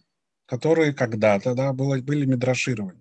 То есть я делаю, с какой ноги вставать, или там, чем закусывать, или как ложиться спать. У меня получались какие-то результаты. Этих результатов было очень много. Их нельзя было записывать, кстати. Был запрет на запись строгий. М. Почему? Понятно, почему нельзя записывать, потому что если я запишу, то это начнет конкурировать основным этим самым, да, это забивание гвоздями и так далее. Их нельзя записывать, это устная тора, поэтому это называется устная тора. И получается, что их накопилось, ну, много. Были специальные ребята, э, которых называли тонаями, и которые держали все это в голове. Но были другие, которые из этих кубиков мы про это сегодня не говорили, но это отдельная как бы история того, как, как пос- построен этот текст. Они из них делали композиции. М. То есть они составляли из этих кубиков некие композиции, когда смысл композиции состоит не в каждом отдельном кубике, да, а и в их сочетании. М. Поэтому, э, когда человек не знает, что это композиция, он читает, и у него в огороде Бузина в Киеве дядька. Это такое впечатление от Талмуда всегда. А на самом деле там есть эти самые композиции. И вот это искусство построения композиции, оно было доминирующим на определенном этапе. Любопытно то, что те, кто хранил информацию, они не композиторствовали. У них как бы переполнен диск. А те, кто композиторствовали, они не знали всего. Они просто э, говорили ему, мне нужен вот кубик такой-то, такой-то. Что ты скажешь? Тот ему говорил. Он как бы Ага. обращался к нему как к базе данных и составлял композицию. Поэтому, э, если говорить про цельность, возможно, да, то есть э, есть предположение, что, например, трактат представляет из себя некую композицию. Но э, если э, ты знаком с энным количеством композиций, ну, не знаю, там, десяток, да, двадцаток композиций, то ты в каком смысле уже в игре. И э, ты, ты уже ну, член клуба. Ты, ты, ты понимаешь этот язык. И в этом смысле э, тебе не нужно, э, потому что ведь э, вот этот крышующий миф, он понятен. Я же его рассказал в двух словах. Да? Мгм. Мы Мгм. там, возвращаемся. Он, он понятен. У него есть свои нюансы, да, то есть этот текст, текст, собственно, письменной Торы, более-менее все знали, видимо, Тал- мудрецы Талмуда наизусть. Но он не такой уж большой, как я уже сказал, да. Более того, я бы, я бы сказал, что и сам Талмуд это не очень большой текст. Ведь вот эти тома, которые мы видим, это тома, которые огромные, да, занимающие там целую полку. Они почему такие? Потому что там комментарии того, комментарии этого, того, всего, пятого, десятого. Там много всего. А если просто издать Талмуд, то это тоже будет, ну, небольшое, я не знаю, меньше, чем собрание сочинений Чехова точно. Да, но одно без другого не дает целостной картины. Тут вот этом-то как. Вот я, вот я и спрашиваю, могу ли я, не прочтя всего Толстого, понимать Анну Каренину? Могу. Так и там, в Талмуде, да, то есть я что-то я знаю, что-то я не прочитал, не знаю. Да, но тут такой пример вы приводите не совсем, мне кажется, корректно, потому что для того, чтобы понимать Анну Каренину, не нужно читать всего Толстого, но для того, чтобы понять Толстого, нужно прочитать все. Тогда, получается, мы в зависимости от того, на что ты смотришь. То есть, если ты хочешь Совершенно понять какой-то какой-то конкретный аспект жизни, тогда тебе недостаточно всего этого. Именно- не, не нужно все про- это делать. Я именно про это и говорю. То есть, в отличие от Толстого, здесь у нас нет автора. И эти трактаты, они, они разделены на шесть разделов. То есть есть раздел, который относится к ритуальной чистоте и нечистоте. Ну, он, он как бы сегодня не актуален. Да? То есть нет храма, нет ритуальной чистоты и нечистоты. Есть э, раздел, который относится к жертвам, которые приносятся в храме. Но он тоже вроде не актуален. Есть раздел, который относится к, он называется Зраим, посевы, который относится, там, правда, есть один трактат Брахот про благословение, но все остальные, они относятся к э, ну, каким-то вещам, связанным с землей. Тоже относительно актуален не актуален. То есть получается, что э, все эти разделы, э, они э, имеют разную степень актуальности. Безусловно, что на самом деле изначально, когда созданы были эти разделы, имелась в виду некая комплексность. То есть, например, отношения человека с э, землей, отношения людей между собой, отношения человека и мира небесного. Это как раз и есть три э, таких больших сферы, да, куда в эти разделы входят. И, конечно, если я представляю себе всю эту картину, то это я более продвинутый э, игрок, да, нежели тот, кто знаком с несколькими композициями. И, и есть, э, собственно говоря, есть два метода изучения э, Талмуда. Есть метод, который называется бакиют, то есть опытность, что ли, так можно назвать, да, и июн. Июн – это внимательное изучение. Бакиют – это когда я как бы пытаюсь охватить, быстро-быстро охватить все ну, каким-то взглядом. А июн – это когда я въедаюсь там, да. Буквоед. Ну, не буквоед, а просто внимательно изучаю какие-то силы. Вот я 6 лет учился в Ешиве в Израиле, и за это время методом июн я не знаю, ну, может быть, листов 30 я изучил. 30? Да, да не Из больше. тысяч, тысяч листов. Да, да, да. Но изучение июна, оно, оно э, устроено следующим образом. Берется маленький фрагментик в Хевруте, то есть с кем-то, с партнером, обязательно с партнером. Э, начинается обсуждение, изучение. Мы смотрим комментаторов, примерно, там, не знаю, от 10 э, до 20 комментаторов на, на этот фрагмент. Каждый комментатор отсылает куда-то, к какому-то другому месту в Талмуде. И ты открываешь, естественно, и те места тоже. То есть получается, что когда я изучаю Юн, хотя я 30 листов изучил, но я отправлялся без конца вот в это плавание по да, линкам и туда, туда. А как туда. это держать все в голове? Это же, то есть, вот у меня бывало так, что ты держать начинаешь в голове это невозможно, это просто невозможно. А как тогда обрыв, может быть, первоначальной мысли, он может произойти? То есть ты уже где-то вот закрутил, закрутил, закрутил, потом бам, произошло что-то, и все, и, и мысль потеряна. Да, да. Именно так, так и происходит. То есть э, затем вот в этом, э, значит, методе, вот мы изучаем такой кусочек, да, со всеми этими комментаторами и так далее. Потом мы приходим э, в класс, и там есть мастер, который устраивает игру со всеми этими источниками, с комментаторами, с этим источником и так далее, и он жонглирует им. Это как игра в шахматы вслепую примерно. Он говорит, вот так, вот так, а если так, то вот так, а если так, то вот так. И естественно, что не все, далеко не все, после третьего, четвертого хода вообще следят за, за тем, что происходит. Но это происходит на, на относительно небольшом объеме который вот ты вот сейчас прямо выучил. Естественно, что я потом, там, на следующий день мы учим, там, через неделю учим что-то другое, я про то уже забыл. Ну, или помню смутно. Э, но есть люди с какой-то феноменальной памятью, которые помнят и, и так далее. Но это как, как и в любой другой вот, в этом смысле области. Да? То есть есть же люди, которые прочитали книгу, и они помнят, и посмотрели фильм и помнят. У меня, например, такого нет. Ты знаете, даже вот а, на самом деле это здесь более интересно. То есть прочитал книгу, помнишь, посмотрел фильм, помнишь, это не одно и то же, нежели когда ты пытаешься увязывать несколько взаимосочетающихся концептов, которые ведут к созданию какой-то новой идеи, которая еще на чем-то завязана. То есть это такая сложная система как бы взглядов, сложная система. Это, вот... это да, это с одной стороны это сложнее, а с другой стороны в каком-то смысле проще, да, то есть э, когда у тебя возникает, предположим, вот я изучаю в паре с кем-то эти источники, у меня возникает какая-то новая идея. Эта новая идея называется хидуш, есть uh-huh. специальный термин. И если у меня есть этот самый хидуш, то тогда возникает какая-то э, внутренняя энергия, которая тебя держит. Да? Это, это, это как твое изобретение. Все одно дело, когда ты посмотрел фильм, прочитал книгу, ну хорошо, понравилось, не понравилось, и забыл. А здесь это твое.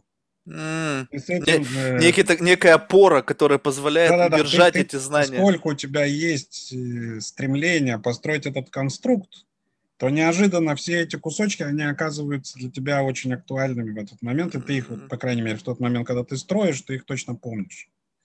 То есть здесь э, Любопытно. возникает, да, то есть здесь возникает именно такого рода эффект, и э, ну, он очень интересный, действительно, да, то есть ты сам себе удивляешься, потому что действительно, как можно все это, то есть если я отстраненно там, если сижу, там, этот, то сказал, это, то сказал, это одно, а если у меня возникла идея, и я хочу как бы построить что-то, то все получается. Да, я помню это, потому что мне нужно. А вот когда вот такие инсайты возникают, наверняка с кем-то обмениваетесь, и вот э, это уже готовый такой, грубо говоря, конструкт, который ну, ну, а как часто бывает так, что это excited только для вас? Ну, то есть вот это же, ну, знаете, как вот некоторая мысль, вот я иногда, вот у меня в голове возникнет какая-то удивительная идея, мне кажется, что она удивительна. Я начинаю обмениваться с каким-то ближним кругом, условно, людей, которые понимают меня, и я это вбрасываю, а для них это совершенно неудивительно. И как-то вот, э, ну, это странно, да, то есть вот почему у меня внутри это находит какое-то вот такое максимальное, э, какое-то внутреннее удовлетворение от того, что я дошел до чего-то, а для кого-то mm-hmm. это как-то вот ну, абсолютно какой-то там пшик. Ну да, потому что вы рассказываете человеку, который находится в другом, э, в, другом, в другой теме, условно говоря, да, то есть он, он не в теме.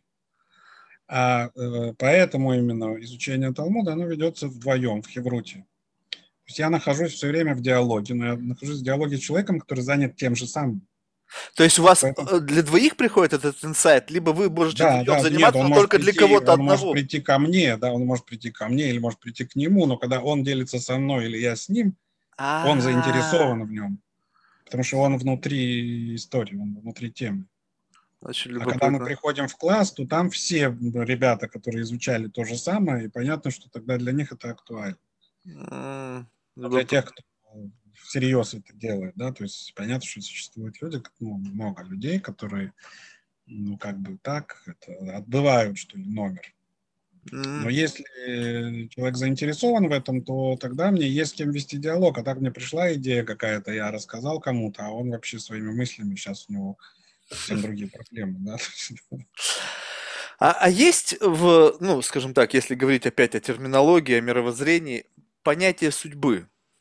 Ну вот тоже, тоже несколько опять философского затем пытаясь притягивать за да, уши, да, там, детерминизм. Есть, на самом деле есть. Есть понятие, э, так сказать, э, звезд, которые определяют э, характер человека и так далее, но оно э, в талмудической литературе оно немножко странно. Это Филон Александрия, не Филон, это Иосиф Флавий об этом писал.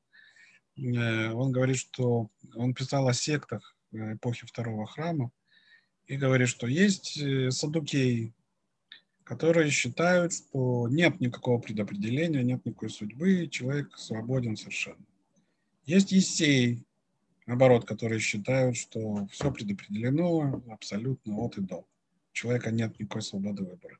И есть фарисеи, фарисеи это и есть мудрецы Талмуда, которые каким-то образом пытаются сочетать и то, и другое. Они говорят, что с одной стороны есть, а с другой стороны нет. И это действительно характерно для Талмуда. Талмуд говорит о том, что там есть спор, естественно, как всегда. Э, созвездие определяет э, судьбу человека из Израиля или нет. Ну, один говорит да, другой говорит нет. Э, и приводятся разного рода примеры.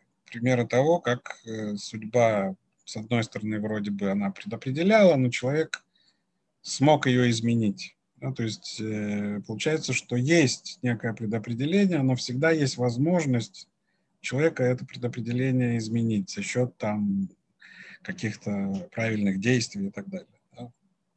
Так что в этом смысле такого рода фрагментики есть, но они построены тоже не как теоретические размышления, они построены как сказки в каком-то смысле, да, как зарисовки, как эпизоды. Потому что, в принципе, в Талмуде нет теоретического мышления. Э, то есть, если мы ожидаем, например, от Талмуда, что он сейчас начнет объяснять, что такое судьба, или что такое, например, я, да, трансцендентальная перцепция, и так далее. Нет, этого не будет. Он будет рассказывать какие-то истории, эпизоды и так далее.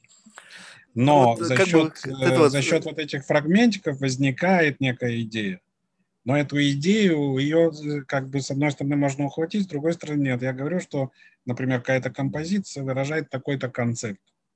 Кто-то может со мной не согласиться, да, то есть, потому что это не забито, опять же, гвоздями. Это, это, это как бы мое понимание композиции. Ну вот это вот как бы сказка ложь, да в ней намек. Вот э, э если есть того, да. примеры того, что э, когда как-то за счет, пусть там, иносказания каких-то там мифов, легенд описывается возможность управления судьбой. Вот, а, а есть какие-то вот, ну, эти как, можете озвучить какую-то из сказок, которая наглядно иллюстрирует факт изменения? Просто мне всегда было любопытно, да, ими в, в жизни я встречал таких людей. Мне кажется действительно, что, ну, как бы я так условно верю в то, что есть какая-то некая программа жизненного пути, но я, мне казалось, встречал людей, которые изменили эту программу своим усилием, не знаю, там чего, там, воли, не знаю, как-то понимание ну, да, ну, там, того, как все я, я же говорю, да, могу привести пример, но это а, они, как всегда, очень простенькие. Э, в Талмуде. Пример такой, например, у Раби Акива была дочка, и халдеи ей предсказали, что она умрет от укуса змеи. Uh-huh. Ну и, конечно, ее отец там оберегал всячески от э, змеи и прочее, прочее. И вот э, во время свадьбы ее, э, значит, э, пришел какой-то нищий, который там постучался и так далее. Никто этому нищему не открыл, а она услышала и вынесла ему еду и так далее. А на следующий день отец, значит, зашел в ее комнату и увидел, что там есть такая дырочка э, в стене. Он потянул за какую-то иголку, которая в этой дырочке, и вытащил змею, проткнутую иглой. То есть эта змея должна была ее укусить. И он тогда говорит, что ты сделала? Ну, то есть понятно, что она засунула туда иглу, но почему? Что, что собственно? Она говорит, да ничего я такого особо не сделал. Ну, рассказала ему этот эпизод. Говорит, вот тем, что ты услышал этого нищего, вышла и ему дала, вот получилось изменение твоей судьбы. То есть, по сути, это даже не столько... И, и, э, эта история, получается, иллюстрирует не то, что ты делаешь что-то сознательно, осознанно, да. осознанно перепрыгнуть на другие рельсы. Ты делаешь что-то да. неосознанно, но благое, что как да. некое вознаграждение тебя выводит на более да. такой правильный путь. А, да. вон оно как. Интересно. Ну, по крайней мере, так вот в этом, э, в этом рассказике. Что ж, Ури, было безумно интересно. Знаете, как бы тут я понимаю, что это мы не покрыли как бы там и одного процента того, что вот можно было бы покрыть, просто в силу ограниченности моего представления. То есть сейчас, по крайней мере, у меня есть от чего оттолкнуться какая-то уже... Вы прекрасно, вы как раз задавали очень правильный вопрос. Знаете, в завершении мы всех наших гостей просим рекомендовать кого-нибудь из числа людей, которых вы считаете интересными лично для себя. И пока только из русскоязычного комьюнити. Ну, например, есть э, такой, на мой взгляд, очень оригинальный мыслитель современный, Йоэль Регев. Он преподает в Санкт-Петербургском э, открытом, нет, не помню, как он называется. Ну, в общем, он в Санкт-Петербурге. Uh-huh. Он, может быть, ну, в общем, он интересный, мне кажется. Кто еще? Сейчас подумаю. Ну, например, из другой области, не из моей области. Uh-huh. Э, есть э, такой режиссер, э, не, ну есть режиссер Борис Юхананов, который навряд ли будет да, давать интервью, а есть его ученик Саша Шейн, у которого, на мой взгляд, совершенно замечательный проект, называется «Маяковский». И вот он работает уже довольно давно над этим проектом. И мне кажется, что с ним было бы интересно поговорить. То есть э, его идеи, они не, нестандартные такие. Супер, спасибо. Что ж, еще раз благодарю вас за ваше время, было очень интересно. Ну, желаю успехов в изучении и в просветлении. Мне кажется, это такой путь очень долго играющий. Ну да, да, то есть бесконечный. Все, спасибо. Всего доброго, до свидания. Счастливо, пока.